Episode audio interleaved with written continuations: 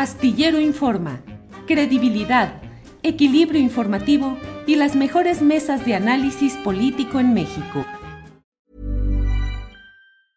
As a person with a very deep voice, I'm hired all the time for advertising campaigns. But a deep voice doesn't sell B2B, and advertising on the wrong platform doesn't sell B2B either. That's why if you're a B2B marketer, you should use LinkedIn ads. LinkedIn has the targeting capabilities to help you reach the world's largest professional audience. That's right, over 70 million decision makers all in one place. All the big wigs, then medium wigs, also small wigs who are on the path to becoming big wigs. Okay, that's enough about wigs. LinkedIn ads allows you to focus on getting your B2B message to the right people. So, does that mean you should use ads on LinkedIn instead of hiring me, the man with the deepest voice in the world? Yes. Yes, it does. Get started today and see why LinkedIn is the place to be to be. We'll even give you a $100 credit on your next campaign. Go to linkedin.com slash results to claim your credit. That's linkedin.com slash results. Terms and conditions apply. Tired of ads barging into your favorite news podcasts?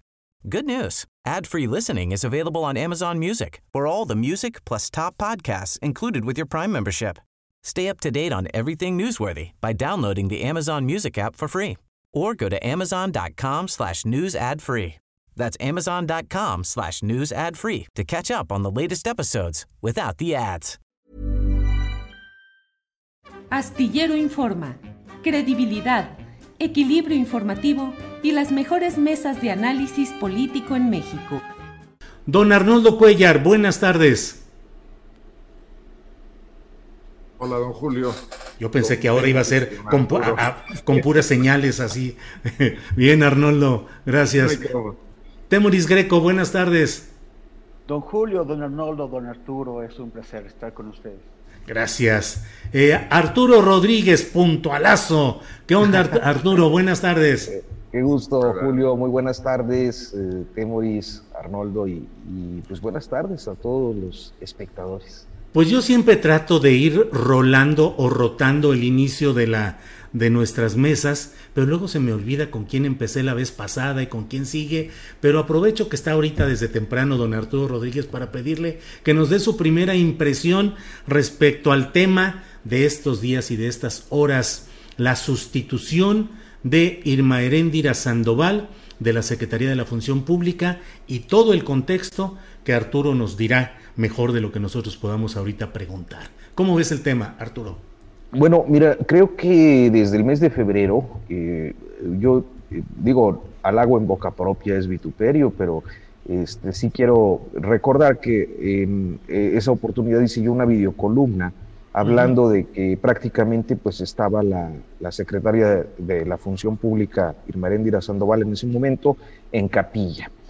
Y atendía a, diferentes factores creo que uno de ellos pues tenía que ver con eh, las condiciones en las que se había dado la postulación o el intento de postulación de su hermano Amílcar Sandoval eh, y que había provocado eh, molestia en Palacio Nacional, particularmente por su conducta como superdelegado en el estado de Guerrero.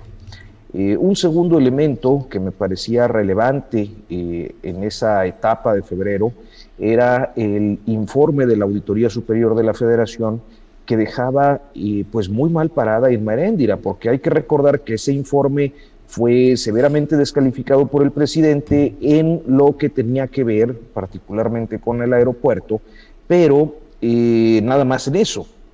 Y bueno, pues los datos que arrojaba la Auditoría Superior eran tremendos, no eh, había cumplido prácticamente con nada de lo que tenía que cumplir conforme a la ley orgánica de la administración pública.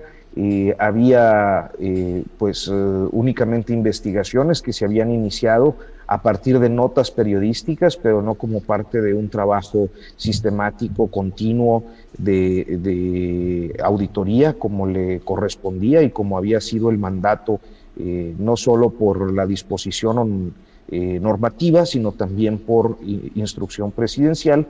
Y creo que un tercer elemento pues eran sus propias aspiraciones. Desde el primer año de gobierno se venía hablando en diferentes ámbitos que dependían de la eh, entonces titular de la función pública del proyecto de la doctora, ¿no? Esta forma eufemística de estar hablando o futuriando con eh, pues una eventualidad, eh, una eventual candidatura algún cargo que podía ser la jefatura de gobierno o inclusive la presidencia de la República. Pero me parece que febrero, eh, con toda esta reunión de elementos, fue clave porque eh, los mensajes presidenciales en relación a los señalamientos que se hacían sobre Félix Salgado Macedonio fueron los primeros días eh, muy claros en más o menos este fraseo, decía el presidente, nada de que como no quedé yo de candidato, voy a, afectar al, al, que sí quedó. Y este fraseo se vio, creo que, opacado porque como al tercer día de estar abordando el asunto, eh, dijo ya chole, y el ya chole se convirtió pues en la expresión eh, noticiosa, viral y también eh, de la inconformidad de los grupos feministas que terminaron metiendo pues en un aprieto al propio presidente. De tal suerte que para el 8 de marzo, cuando se da esta reunión de las funcionarias del gabinete eh, como parte de pues una especie de, eh, mm, ¿cómo podríamos decirlo? Pues de exhibición de la forma en la que este gobierno integra mujeres, eh, la propia Esmerendira Sandoval quedó en la quinta fila del sillerío de los reporteros, mientras que las funcionarias pues más eh, cercanas al presidente en ese momento estaban en el templete y eh, fue muy notorio que ni siquiera la saludó. Entonces, este tipo de signos me parecía que nos anticipaban una salida, que finalmente se posterga debido al proceso electoral. No es eh, frecuente que los presidentes eh, o los gobernantes cambien a un servidor público, pero me parece que una vez transcurrido el proceso electoral, pues se da este cambio en términos, creo yo, muy poco amables del presidente hacia la hoy exsecretaria y eh, con las características de eh, esto que también mete mucho ruido, que es eh, pues un nuevo secretario que es identificado con el grupo de Marcelo Ebrard, lo que nos hace, creo que en muchos sentidos, interpretar que las condiciones de aquel grupo llamado de los puros quedó pues eh, sobrepasado, eh, sobrepasada por la posición, pues, ¿cómo podríamos decirle? De los impuros, que se identifican con, con, el hoy canciller. Entonces ese sería más o menos mi, mi, lectura del caso, Julio. Gracias, Arturo. Temoris Greco, sobre este asunto, ¿cuál es tu opinión? Tiene tantas aristas que ni para qué eh, propongo yo alguna de ellas. Tiene muchos, muchas lecturas. ¿Cuál es la tuya, Temoris? Sí, bueno, pues uno yo, o sea, coincido eh, con lo que con lo que dice Arturo y, con lo que dice, pues bastante bastantes observadores, ¿no? En cuanto a que la gestión de, de fue bastante deficiente. Eh, intentó perseguir a, los de la administración anterior, eh, lo, lo, hizo con un éxito bastante regular y pues justicia y gracia para los para, los amigos. Más gracia que justicia. En, particular ofendió lo de Bartlett, que hizo un virgiliazo, eh, eh, de plano no, evitando señalar las inconsistencias que hay en su patrimonio. Y en, fin, también que es el grupo que forma con su pareja John Ackerman, pues es como de, de, a ver, no de ambiciones desmedidas, porque en realidad, pues así en política, pues las ambiciones suelen ser de ese tipo, pero sí eh, de ambiciones eh, indiscretas, ¿no? de ambiciones descuidadas, con una retórica constante en medios de comunicación y en redes sociales, muy rijosa, muy, muy atrevida, muy poco cuidadosa de las, de las formas y eh, de alguien que está demasiado seguro de cuál es su posición, sin, olvidar que en un, en un, movimiento unipersonal como el, que que estamos viendo, pues todo hay que debérselo al presidente, como en los viejos tiempos, y, pues parece que ellos eh, no querían darse cuenta de eso. Mm, me llamó la atención cómo tomó ella en ese video su salida. Fue un video muy peculiar, un video como de un, de un señor muy enojado, que es eh, el presidente de la República, eh, actuando su enojo, ¿no? demostrando que se trataba de una reprimenda. como director de escuela con niños mal portados pero sí, pero mal, pero así, a ver. Pero muy mal portados. Y, pero, pero, haciendo una, una, una, representación evidente, ¿no? En contraste con otras veces en que había reemplazado a funcionarios y había, pues, sido más, más eh, observante de, las, del, de la amabilidad al momento de, de reemplazarlos. Y el, el, el, señor Salcedo, el, el reemplazo, como convidado de piedra, ¿no? Súper serio, eh, eh, no habló hasta que le tocó, pero así es, creo que muy contrastante su, su, personalidad con la de Irmeréndira. Y pues uno, o sea, yo, muchos observaron las caras raras que hacía Irmeréndira al principio, cuando estaba el presidente eh, hablando. Ella muy, muy, muy atenta de la cámara, haciéndole señales a la cámara, parecía muy nerviosa. Yo, yo decía, pues claro, están aunque haya sido un, despido anunciado, la están echando de mala manera y, debe ser muy duro para ella. Pero al mismo tiempo me, pareció, eh, me, interesó cómo se recompuso, cómo se recompuso al momento de, que le permitieron echar su propio discurso.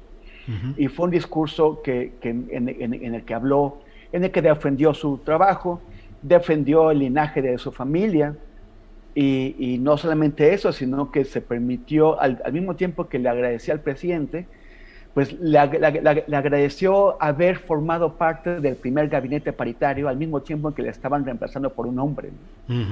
Algo, algo, que ya habíamos visto en, en, la Secretaría de Medio Ambiente. O sea, el, gabinete eh, paritario se ha medio desbalanceado ahí. pero, pero, pero bueno, todavía echó, dejó ahí su puya.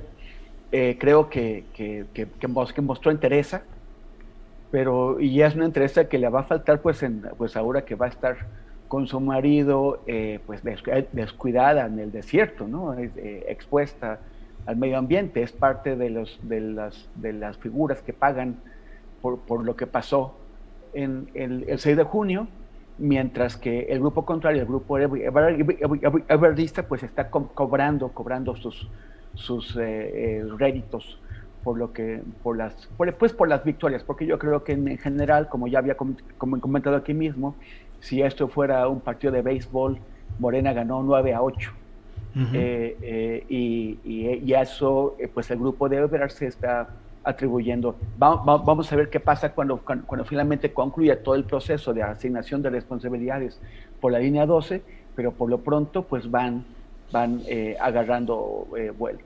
Sí, Temoris, gracias. Arnoldo Cuellar, ¿qué opinas sobre este tema con tantas lecturas posibles y con tantos ángulos? Y no sé si también con muchas consecuencias políticas. ¿Cómo ves el tema, Arnoldo Cuellar, por favor? No, digo, le creo a pie juntillas a Arturo Rodríguez cuando dice que estos signos de febrero ya lo anunciaban. Y lo que me llama la atención este, es la tardanza del presidente en operarlo, ¿no? Eh, y si siguió enojado todo ese tiempo con estos signos que, siguió mostrando hasta el día de ayer, pues qué ganas de tener a una colaboradora ahí a fuerzas, restándole cualquier confianza, dejándola en el aire prácticamente, pero dejando que pase el valioso para él, porque pues seis años se están yendo como agua y no puedes permitir que, en un área que tú querías tan relevante, si una de tus banderas esenciales es la lucha contra la corrupción, pues pase todo lo que pasó en la, en la función pública con Irmeréndira, que ya, ya no voy a repetir.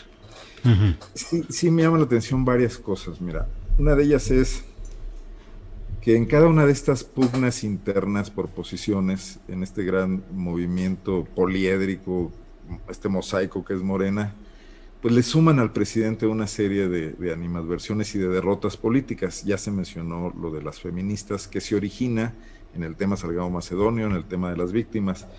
Y yo sí diría que hay una gran irresponsabilidad política de, este grupo y de, hermano de, en utilizar a las víctimas para un golpeteo político y, mandar todas estas señales que se complican porque hay un momento, hay un momento del feminismo en México no podía dejar de tomar esa provocación para ir más a fondo y cuestionar al presidente, a un presidente que no tenía respuestas para eso y que confunde todo, confunde la maniobra política de Guerrero con lo que pasaba en las calles como si estas, estas, eh, estos reclamos de las mujeres que han venido formulándose y, adquiriendo una densidad y un cuerpo a lo largo de muchos años tuvieran algo que ver con esta grilla en particular, cuando solamente eran coincidentes, ¿no? En tiempo y quizás en forma y todo. Pero no es lo único, Julio, porque por ejemplo ahí tenemos el tema de, de San Juana Martínez, ¿no? que, está un poco en las mismas, o sea, haciendo pelear al presidente con artículo 19, con otros periodistas, que algunos de los cuales veían con simpatía eh, las posibilidades que este nuevo gobierno representaba, y que ahí sigue, y que un día a lo mejor el presidente también se enoja por alguna causa y se va a tardar todo el tiempo como el que se tardó con el Merendir en tomar una decisión que hoy tiene, por ejemplo, a un, a un lugar importante para el Estado mexicano como es su agencia de noticias paralizado. Entonces, a mí no, no me gustaría detenerme pues en lo que pasa con el Meréndira, me gustaría detenerme en el presidente, el presidente que está actuando de esa manera, decidiendo de esa manera y, bueno, mostrando que muchas de las contradicciones del exitoso movimiento que lo llevó a la presidencia subsisten en el gobierno y que muy probablemente les va a causar la misma problemática que ya le causó a Morena, de no saber encauzar esa inicia para mantener el poder, para mantener un proyecto más que el poder, ¿no? Ahora simplemente parece ser mantener el poder y entrar en esta dinámica donde, donde ya lograron construir un enemigo quizás tan poderoso como lo que se veía que era Morena después de 2018. O sea que al final de cuentas me parece muy paradójico que vayan a terminar poniéndose de acuerdo más fácil el PAN, el PRI, el PRD, los empresarios y los medios de comunicación de este país que Morena y su, y su movimiento. Y desde luego, no, no considero que sea ilógico desde el punto de vista de que es más fácil ponerse de acuerdo cuando no tienes el poder y vas por él, que cuando lo tienes tienes que ejercerlo y hay incentivos en el tema, máxime ahora que se avecina ya el inicio de la sucesión presidencial y que vamos a ver la agudización de todo esto yo no creo que el ebrardismo haya ganado mucho. después de la felpa que se han llevado con la línea 12, se me haría una pobre y raquítica victoria quedarse con un funcionario gris, que, si algo lo, define es esa capacidad de sobrevivencia. Decía Adrián Layuz que hay políticos que parecen cocodrilos, en, que, los confundes con un tronco, ¿no? En el medio del río y no se mueve hasta que ya estás muy cerca y tiran la tarascada yo no veo que, alguien como Salcedo vaya a depararnos grandes sorpresas y su único arte es sobrevivir, ¿no?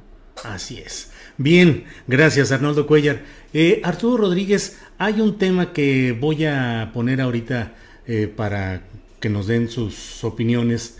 Eh, hubo hoy una reunión, una reunión dorada en Palacio, porque estuvo el presidente de la República como anfitrión de Carlos Slim y de Claudia Sheinbaum. A la salida de esta reunión, la jefa del gobierno capitalino dijo, asistí a una reunión en Palacio Nacional.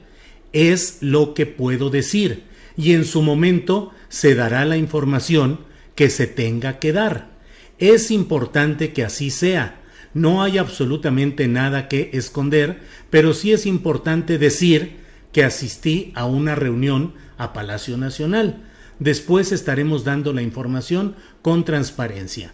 Asistí yo a la presidencia de la República, pero no podría yo comentar absolutamente nada más. Esas fueron las respuestas de la jefa de gobierno a reporteros que le preguntaban de qué se había tratado tan especial reunión. Eh, ¿Qué te sugiere que de bote pronto qué opinas sobre este tema, Arturo? Y en general, ¿cómo irán las enmiendas o los remiendos o los eventuales castigos por el tema de la tragedia en un tramo de la línea 12? Híjole, pues mira, este, me resulta difícil. Creo que por el contexto, pues podríamos pensar en una eh, reunión para acuerdo sobre la reconstrucción y las condiciones en las que ésta podría darse también sobre pues la, forma en la que técnicamente pudiera ser viable esa reconstrucción. Es que creo que hay hasta dudas de que el viaducto elevado deba mantenerse y, creo que podría ser eso por una parte. No me atrevería yo a especular un poco más, supongo que a todos pues, nos, nos lleva eh, a este asunto de la línea 12. Y me parece que por ahora, eh, en el tema de las sanciones, los peritajes nos están pues eh, orientando a fallas estructurales que tendrían que ser responsabilidad de algunos técnicos y naturalmente de los contratistas que participaron en la obra, en este caso particularmente eh, el Carso Infraestructura, que fue la que eh, estuvo ahí y que es la empresa o una de las empresas de Carlos Slim. Entonces, bueno, pues uno pensaría que, que eh, en la tradición política mexicana, lo que en estos casos ocurre es que se encontrará algunos ingenieros chivos expiatorios que tendrán que pagar los platos rotos, independientemente de las versiones, algunas ya consignadas en medios de comunicación, eh, por eh, pues la presión que se ejerció sobre los técnicos y los constructores para eh, terminar con oportunidad eh, esa línea del metro antes de que terminara el, periodo de Marcelo Ebrard. Entonces, en, en, prospectiva, mi planteamiento sería ese respecto a la reunión, pues creo que nos orienta a este tema, pero no, no sé, inclusive es muy, muy peculiar, eh, son muy peculiares las expresiones de la, de la jefa de gobierno, ¿no? Eh, esta forma de decir este, no puedo decir de qué, pero sí es importante decir que estuve. No, sé, es, pues un poco extraño, pero bueno. Gracias, Arturo. Eh, Temoris Greco, pues en este análisis de bote pronto, ¿cómo ves las declaraciones de la jefa de gobierno y el contexto en general de qué se va a hacer respecto a la tragedia de la línea 12? ¿Habrá castigos, cárcel, sanciones? todo quedará en una reparación económica, en fin, hay muchos temas. ¿Qué opinas, Temoris? Pues yo, yo creo que es lo que se está debatiendo, es lo, esa, esa debe ser la discusión adentro de, o sea, tanto adentro de la 4T como, como entre la 4T y sus aliados, pues como, como estos, estos empresarios importantes, ¿no? Eh, eh, Carlos Limp pues tiene, tiene mucho, tiene una parte de su prestigio empeñado ahí.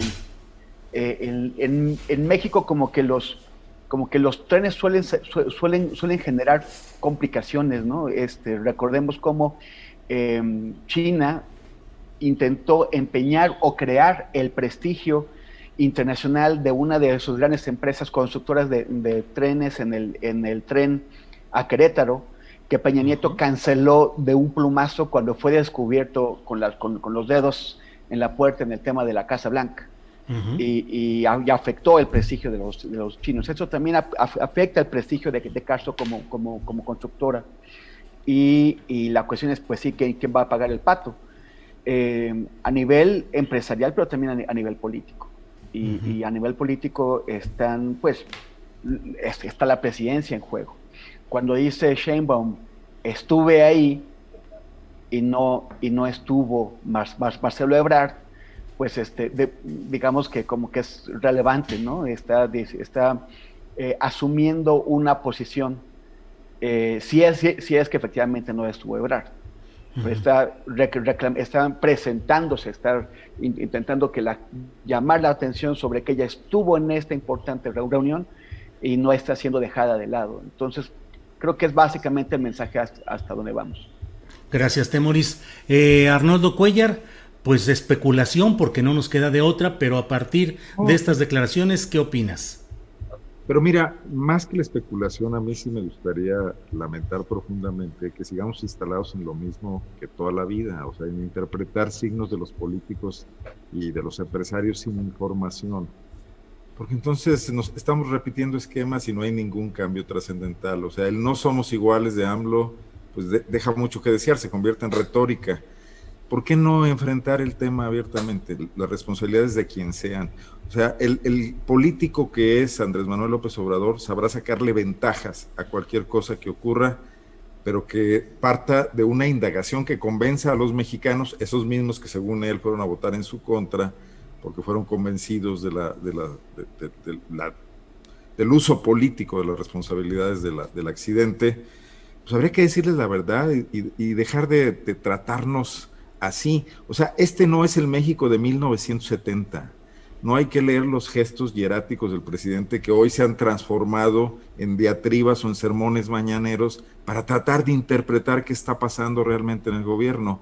O sea, es el siglo XXI, México ha evolucionado, ciertamente eh, los medios de comunicación están en crisis precisamente porque se han dedicado a eso toda la vida, ¿no? Los López Dórigas, los Loret, los analistas políticos, perdón, ya las columnas, Julio, que tú y yo hacemos. Eh, bueno, pues ¿cuánto vamos a seguir en eso, no? En este país hay 60 millones de pobres y según Jorge Cepeda Patterson, 500 mil individuos alzados en armas al servicio del narcotráfico, de las bandas del crimen organizado, y todavía andamos leyendo de qué se van a poner de acuerdo Slim y Claudia para tratar de farse de las responsabilidades políticas de una cosa que en cualquier país implicaría responsabilidades claras, empresariales, individuales. Es un, es una, es un eh, asesinato culposo, es un homicidio culposo, debe haber responsables, hay penas atenuadas, eh, nadie mató ahí a nadie de propia voluntad, pero sí hay responsabilidades. Unas se salvarán mediante indemnizaciones y otras mediante saber qué tipo de individuos tomaron decisiones que provocaron esta catástrofe, si fue al más alto nivel o si fue a nivel medio. Y si ahí cae un presidenciable, pues ese presidenciable no merecía llegar más allá. Hoy es increíble que Marcelo Ebrard vaya a librar dos veces las consecuencias de la línea 12 para seguir guardando sus aspiraciones políticas que no hay más en este país, no hay individuos que puedan salir adelante y por lo menos prometernos cosas nuevas y no los mismos de siempre que ya nos han decepcionado una y otra vez. Entonces sí me parece que, debería haber exigencias de saber qué pasa en ese tipo de reuniones, que si el presidente ha hablado tanto de la transparencia, la demuestre andando y no con esta retórica. Gracias, Arnoldo. Eh, Arturo Rodríguez, pues eh, bien o mal, con una pregunta... Eh, amplísima o restringida, no sé cuál sea tu opinión, pero digamos que la consulta va. Ya todo el mundo está organizando, empujando desde el activismo eh, que busca que se enjuicie a expresidentes, el INE con pocos recursos, diciendo que no tendrá la suficiente capacidad para hacer una red adecuada de captación de votos en esta consulta. Y eh, ¿Qué opinas, pues, de cómo va este proceso de organización de la consulta y a qué nos puede llevar en términos políticos? Pues mira, yo creo que es parte de esta lógica López Obradorista de la campaña extendida, someter a consulta un asunto que no tendría por qué someterse a consulta. Si hay indicios, pues se procede. Eh, la ley no tiene por qué tener excepciones, mucho menos de naturaleza política, pero me parece que encaja muy bien en un estilo del presidente de mantenerse a través del sexenio, pues en, digamos, promoción electoral. Eh, viene efectivamente la consulta, no hay mucha lana, creo que eh, pues el INE hizo un último esfuerzo que le rechazaron eh, en esta controversia, si no me equivoco, la semana pasada, la que planteaba que no se, no se hubiera incluido eh, el presupuesto suficiente. Entonces, pues eh, no sé, no, no tengo la sensación de que el ejercicio técnicamente, el esfuerzo logístico va a ser medio chafa, tan chafa como la propia consulta.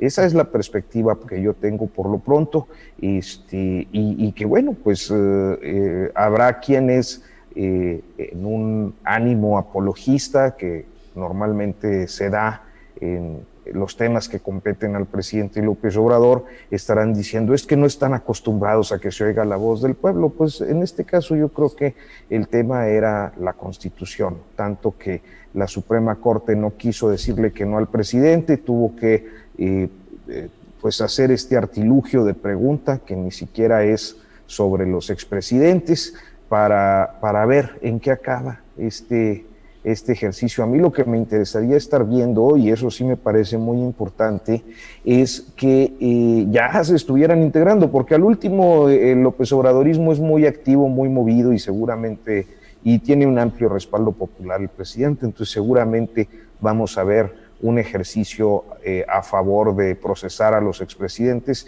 Y en términos reales, yo creo que a mí lo que me llama mucho la atención, más allá de este ejercicio eh, frívolo, eh, es ver los expedientes y ver qué es lo que hay, porque en varios de los casos creo que es muy claro que los delitos ya prescribieron, pero los que no prescriben son aquellos que tienen que ver con genocidio, lesa humanidad, violaciones graves de derechos humanos, y en eso sí hay mucho. O sea, está Salinas con los experredistas, eh, el, caso, el caso del, zapatismo, eh, tenemos las masacres como las del Charco, las de Acteal, para el caso de Cedillo, tenemos Atenco, eh, Oaxaca, Lázaro Cárdenas, Pasta de Conchos, y se me va alguna otra en el caso de Vicente. Una que, una que va a resurgir, Arturo, es Allende, Coahuila. Allende para el, para el caso de, yo no recuerdo si fue, pero creo que fue en 2011, en, en el periodo de Felipe Calderón, tendría que ir en ese mismo asunto, este, pues todo lo que ha tenido, eh, es decir, sí Allende, pero bueno, pues está San Fernando y está la masacre que quieras a lo largo de ese sexenio, este, y, y luego eh, todo el proceso represivo eh, que eh, de manera, diría yo, pues muy focalizada en, las entidades y en las regiones donde había específicamente megaproyectos energéticos, mineros y de infraestructura, que costaron la vida de muchísimos eh, defensores de derechos humanos, dirigentes sociales e, y periodistas durante el sexenio de Peña Nieto. Entonces, creo que estos son los grandes casos que eh, pueden llevar a los presidentes, a los expresidentes mexicanos a juicio. Y más allá de esta tontería de la consulta, eh, creo que esos expedientes y esos casos son los que a mí sí me gustaría ver en el escenario este, con procesos muy profundos, muy serios, muy bien articulados, si es que se pueden hacer. Gracias, Arturo. Eh, Temoris Greco, ¿qué va a resultar? ¿Cuál va a ser el, el servicio a las buenas causas de México que se pueda derivar de esta consulta? ¿Qué, qué resultados en lo jurídico o en lo político? ¿Cómo ves el tema, Temoris? Servicio, ninguno. ¿Cuál? O sea, que, que, que, la, que la gente vote para que se enjuicie a los expresidentes cuando hay suficientes causas. O sea, eh, Arturo se quedó corto, no tenemos más tiempo para, para, para enlistar todo, lo, todo, ¿no? Sí. Este, se, eh, se, les tiene que enjuiciar. Si la, si la gente dice que no, se les tiene que enjuiciar. O sea, no, tú no puedes pasar por, por, encima de la ley. De, eh, sí, no, no hay mucho dinero, pero hay demasiado dinero o sea, no hay mucho dinero para realizar la consulta, pero al mismo tiempo es demasiado dinero el que vamos a tirar a la calle porque es un capricho. Ya es un capricho sin ningún sentido. Como todas las consultas que, ha hecho Andrés Manuel Cono sin respaldo del, INE, es una consulta a la que van a ir a votar sus simpatizantes, o sea, va, a ganar por default, porque el, resto de la, de la gente no le va a importar o está en contra de la consulta. Y es una consulta inútil, o sea, es realmente tirar el dinero a la calle. Venimos de un proceso electoral costosísimo. El INE se la pasó a decir al presidente, el INE... When you're ready to pop the question, the last thing you want to do is second guess the ring. At BlueNile.com, you can design a one-of-a-kind ring with the ease and convenience of shopping online. Choose your diamond and setting. When you find the one, you'll get it delivered right to your door. Go to Bluenile.com and use promo code LISTEN to get $50 off your purchase of $500 or more. That's code LISTEN at Bluenile.com for $50 off your purchase. Bluenile.com code LISTEN. Millions of people have lost weight with personalized plans from Noom, like Evan, who can't stand salads and still lost 50 pounds. Salads, generally, for most people, are the easy button, right? For me, that wasn't an option. I never really was a salad guy. That's just not who I am. But Noom worked for me. Get your personalized plan today at Noom.com. Real Noom user compensated to provide their story. In four weeks, the typical Noom user can expect to lose one to two pounds per week. Individual results may vary. Cobra demasiado dinero. Los, los, los consejeros cobran muchísimo dinero. A los partidos se va muchísimo dinero.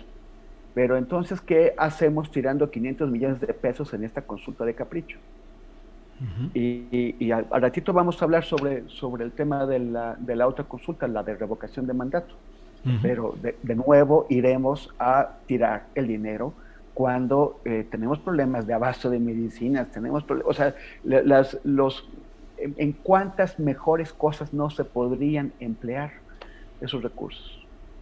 Gracias, Temoris. Arnoldo Cuellar, ¿qué opinas sobre este tema de la consulta sobre esclarecimiento de conductas ilícitas de ex servidores públicos? A mí particularmente me provoca problemas una actitud del presidente en la que adivino cierto dolo. Y es esta de él zafarse y decir que pues él, los perdona, él no tiene broncas. No es, la venganza no es su fuerte pero que el pueblo decida, porque está dejando de lado una responsabilidad que le asigna la ley, como bien señalaba Arturo. O sea, si tú llegas y encuentras que hay un desorden absoluto y total que implica eh, dolo también criminal por parte de tus antecesores, tienes que entrar a enjuiciarlos, que es ahí donde fracasó eh, eh, esta, iba a decir Marilena Vázquez nada, pero no creo que no. Y Sandoval, ¿no? Híjole. porque creo que le mete mucho mano a la función pública. Eh, entonces, si como muchos piensan, eh, yo he incluido, que el presidente eh, López Obrador sí estableció algún tipo de pacto con Enrique Peña Nieto, entonces hay un ocultamiento ahí, ¿no? Y nos quiere endosar la responsabilidad a los ciudadanos en general, bien porque fracase la consulta, porque no va la cantidad de gente para volverla mandatoria, eh, o bien porque simplemente fracase y gane el no, que no sé qué pueda pasar. Yo no tengo ningún entusiasmo de ir a votar en una cosa así, más cuando el presidente mismo hoy dice, yo no voy a hacer nada, por mí ustedes decidan. Si no es voluntario, él, él, él protestó cumplir la ley, hacer cumplir la ley, y ahí está muy claro lo que ha venido pasando en el caso de Pemex, en el caso de todas las maniobras de, de, del presidente Peña Nieto y de, y de Luis Videgaray, que debe estar riéndose de este castigo de diputación, ¿no? Entonces, el presidente tampoco se está dando cuenta de que los recursos retóricos con los que mantuvo un poco andando la administración pública estos tres primeros años se le están agotando. Y, y, entonces esto pinta para un final muy terrible, porque un presidente debilitado, pero además enojado, pero además enredado en una sucesión presidencial, y con las cosas cada vez más complicadas y que además ha sumado en su contra a todo el resto de la clase política empresarial de este país, lleva a una situación de, mucho desgaste. Sí me parece lamentable, hoy, hoy leí el artículo de Alejandro Páez que dice no se va a poder ir a su rancho, no va a poder escribir sus memorias, o sea, lo va a perseguir todo lo que está pasando en este momento. Yo, coincido, creo que Andrés Manuel debió haberse planteado metas muy concretas un momento del país. La consulta ya pasó, votamos por él un montón de gente, millones de gentes, porque él prometió combatir la corrupción. Nunca prometió que iba a llamar a una consulta para ver si combatía la corrupción, porque eso, eso en España nunca se dijo. mucha gente pensó que sí llegaba y podía poner alto a una corrupción intolerable. Eh, de un país que ya nos se vuelve invivible por, por, esa situación, porque además ha caído en cascada y de Videgaray y de Peña Nieto baja hasta el último regidor del municipio más recóndito de este país, tratando de robarse el, dinero del erario público y haciendo compras con moches y usando los recursos para su beneficio. Sí urgía ahí por un alto, pero se pone un alto pues con luchando contra la impunidad. Y eso no ha pasado, ¿no? Y mandarlo ahora a consulta tres años después, aparte de tardío y anticlimático, me, parece que va a ser un, ejercicio del que ya incluso no deberíamos ocuparnos tanto. ¿eh? Gracias, Arnoldo. Eh, Arturo Rodríguez, Estamos hablando, ya no hay que hablar tanto pues de la consulta sobre esclarecimiento de conductas de servidores públicos, pero... No digo una cosa, Julio. Sí. Porque, porque el presidente pone pelotas y ahí estamos bateándolas. Y creo que este país tiene problemas más allá de, de los planteamientos que el presidente inventa en las mañaneras. Creo que incluso deberíamos ir a la mañanera a plantear esos problemas reales y no los ficticios que de repente estamos discutiendo. Nada más. ¿no? Está bien, está bien, Arnoldo. Eh, gracias, Arnoldo. Arturo, mm, la otra batalla que viene es la de los opositores al presidente López Obrador, que van a buscar eh, juntar el número de apoyos ciudadanos para una consulta sobre revocación de mandato presidencial en 2022 lo que hemos visto en esta pasada elección de, del 6 de junio, ¿cómo crees que pudiera trasladarse esos números o esas tendencias a 2022 y si verdaderamente estaría en riesgo la continuidad del presidente López Obrador? Eh, honestamente yo lo dudo mucho, Julio. creo que, bueno, eh, en toda democracia eh, las oposiciones, las minorías, pues tienen la función de justamente oponerse y al oponerse, pues echar mano de los instrumentos que la institucionalidad eh, democrática les permite emplear. Eh, en este caso, creo que el propio presidente López Obrador, pues ha sido quien ha promovido eh, que se le aplique la consulta de revocación de mandato y pues las oposiciones tienen que eh, construir o avanzar hasta donde le sea posible eh, en un ejercicio como, como ese. Creo que eh, el país está incurriendo, y esa es una convicción muy personal, sé que gran parte de los espectadores no la compartirán, pero me parece que está incurriendo este país en un exceso de ejercicios plebiscitarios sin mucha trascendencia real. Eh, yo dudo mucho que el presidente López Obrador vea perjudicado su posicionamiento popular en un año. Eh, es decir, creo que es natural que haya un desgaste, que se cometan errores eh, conforme a la perspectiva de unos, que se incurren aciertos conforme a la perspectiva de otros, pero mayoritariamente considero que este país tiende a y como la mayoría de las democracias, también creo eso, a eh, fortalecer la figura presidencial durante el periodo que le toca. Eh, entonces, eh, en este caso, pues es de seis años y yo dudo mucho que exista una fuerza electoral capaz de, pues, resultar vencedora en ese ejercicio plebiscitario que se prevé para el 2022. este, sin embargo, sí lo inscribo en, parte de estos, eh, ¿cómo podríamos decir? Pues yo decía hace unos momentos, eh, en estos ejercicios de campaña extendida, ¿no? Eh, que, pues se han vuelto característicos de este sexenio. Gracias, Arturo. Temoris, ¿qué opinas sobre este tema de la consulta sobre revocación de mandato y si realmente estaría en riesgo la continuidad del presidente López Obrador. A mí me parece que ambos bandos le ven ventajas a esta consulta, en, términos de, consolidación de, sus propios campos y de, y de, movilización.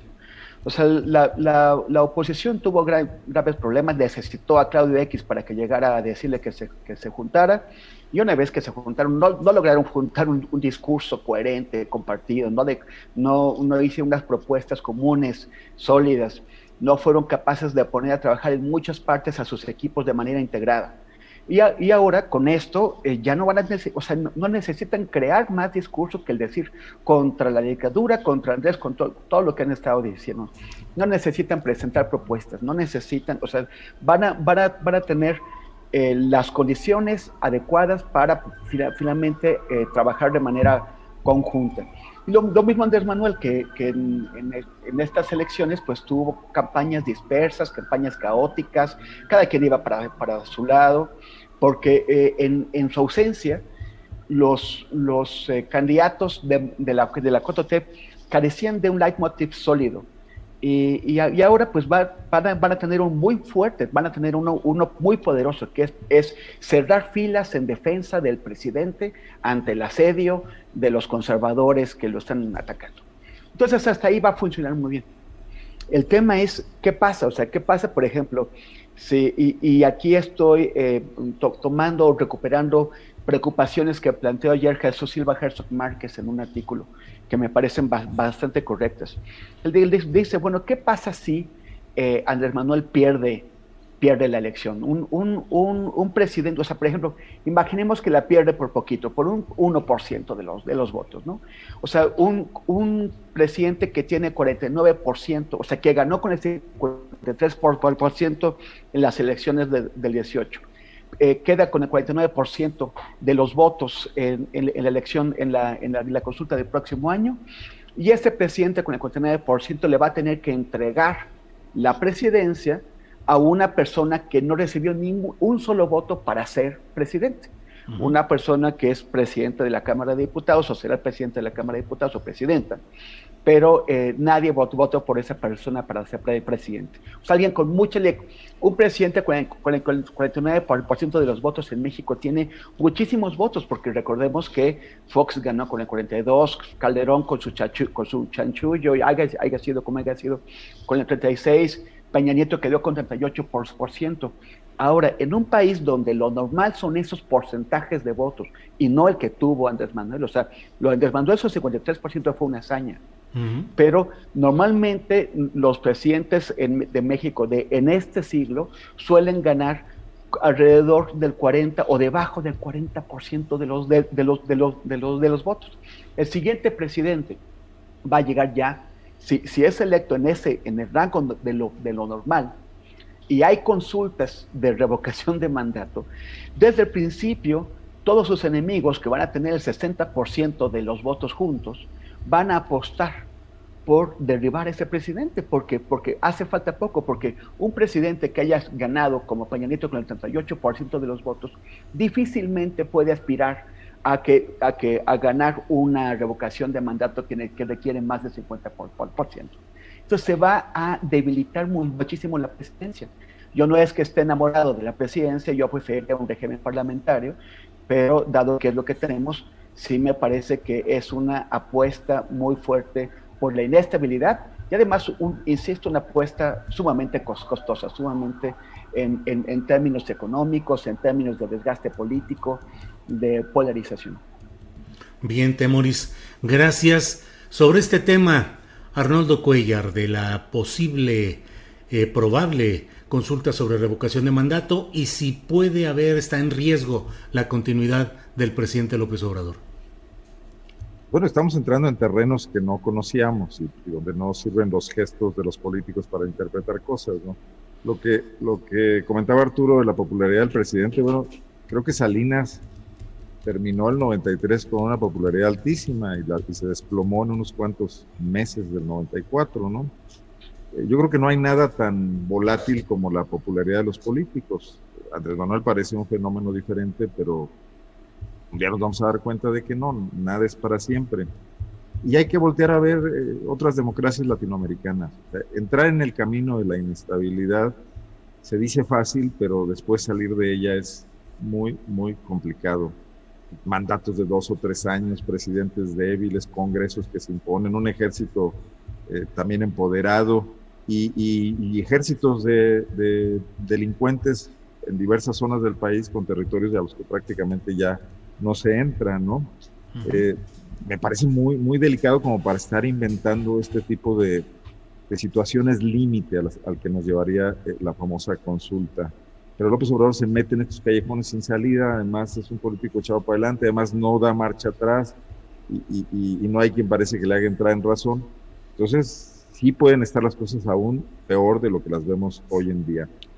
Yo quisiera comentar rápidamente el tema de la masacre de Allende, porque se va a poner de moda por el documental de Netflix. Y, y, ahí hay un dato que a mí me parece súper relevante y, creo que no se le ha dado el peso debido. Este documental parte de un reportaje de Ginger Thompson en ProPublica, que lo ve desde el aspecto de, punto de vista norteamericano, ¿no? Una, la DEA obtiene información de informantes cercanos a, a los Zetas, a los máximos niveles de los Zetas, y en una decisión burocrática deciden comunicársela a los altos mandos de la Policía Federal, de la Secretaría de Seguridad Pública, de Genaro García Luna, en una unidad que se llama de operaciones sensibles. Y de la Ciudad de México, de esos niveles cercanos a García Luna, ocurre la filtración directo a Miguel Ángel Treviño de que lo estaban traicionando y, la decisión de entrar a masacrar completamente a, una comunidad, ¿no? Y esta parte, la responsabilidad del policía favorito de, Felipe Calderón, hoy detenido, no, no está suficientemente sopesada. En el reportaje de Thompson se, habla mucho de que la DEA falló al informar al gobierno de México. Yo entiendo que es un protocolo normal, o la otra era que entraran los, los policías norteamericanos a detener a, Miguel Ángel Treviño, cosa que no iban a hacer tampoco, ¿no? El protocolo normal que hoy pediría el presidente de la República, los obradores, nos informan y nosotros actuamos, es nuestro territorio, es nuestra soberanía. Y es ahí donde se produce esta falla que provocó 300 muertos, hasta donde hay algunos conteos, porque la cifra es imprecisa. Y eso se va a divulgar mundialmente en un estreno que seguramente va a ser muy comentado en las próximas semanas. Por eso lo traía un poco a colación, ¿no? Muy bien. Gracias, Arnoldo. Eh, son las 2 de la tarde con 52 minutos. Estamos ya en la parte final de esta mesa de periodistas del martes 22 de junio. Así es que voy con el último planteamiento o pregunta. Arturo Rodríguez, ya llegó la delegación zapatista a España. Eh, están en un proceso de eh, espera por cuestiones administrativas e incluso sanitarias y se estima que hoy deben desembarcar en una parte de España eh, los miembros de esta delegación zapatista. ¿Qué opinas sobre este tema, Arturo? Bueno, yo, creo que cuando se ha observado a través de estas décadas cómo eh, el imperialismo y este capitalismo voraz se ha globalizado. Me parece que es muy natural que las resistencias se globalicen eh, a fenómenos como eh, pues este modelo económico tan pernicioso. Eh, y bueno, creo que el zapatismo, el neozapatismo, el ZLN, pues ha dado cuenta a través de su existencia, sobre todo desde finales de los 90, de esta capacidad para ir eh, a otros lugares, dar su mensaje, eh, que bueno, creo que para muchos es esperanzador, eh, antiglobalización, antineoliberalismo, antiimperialismo, y ha encontrado particularmente en los pueblos europeos, en algunas naciones europeas, pues bases de apoyo importantes. Me parece que está muy en su lógica y me, me, gusta lo que hacen siempre pues, eh, en el zapatismo para internacionalizar su mensaje, para sacarlo de un debate nacional o muchas veces regional y, colocar sus eh, posturas en el ámbito internacional. Este, entonces, bueno, pues eh, creo que será interesante ver cómo cómo, cómo les va en este, en este emprendimiento.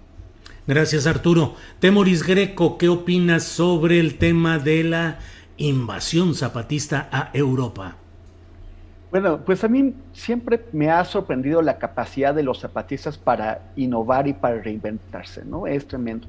O sea, estamos viendo una, una 4T que no es tan transformadora, sino que está como repitiendo discursos de, de hace mucho tiempo y, actitudes, estamos viendo una, una, una oposición desastrosa que, que, no se da cuenta de que no se da cuenta, que, que, ya la, la, gente se, se, hartó del saqueo y de la corrupción y de los abusos de derechos humanos que los marcaron y son incapaces de renovar.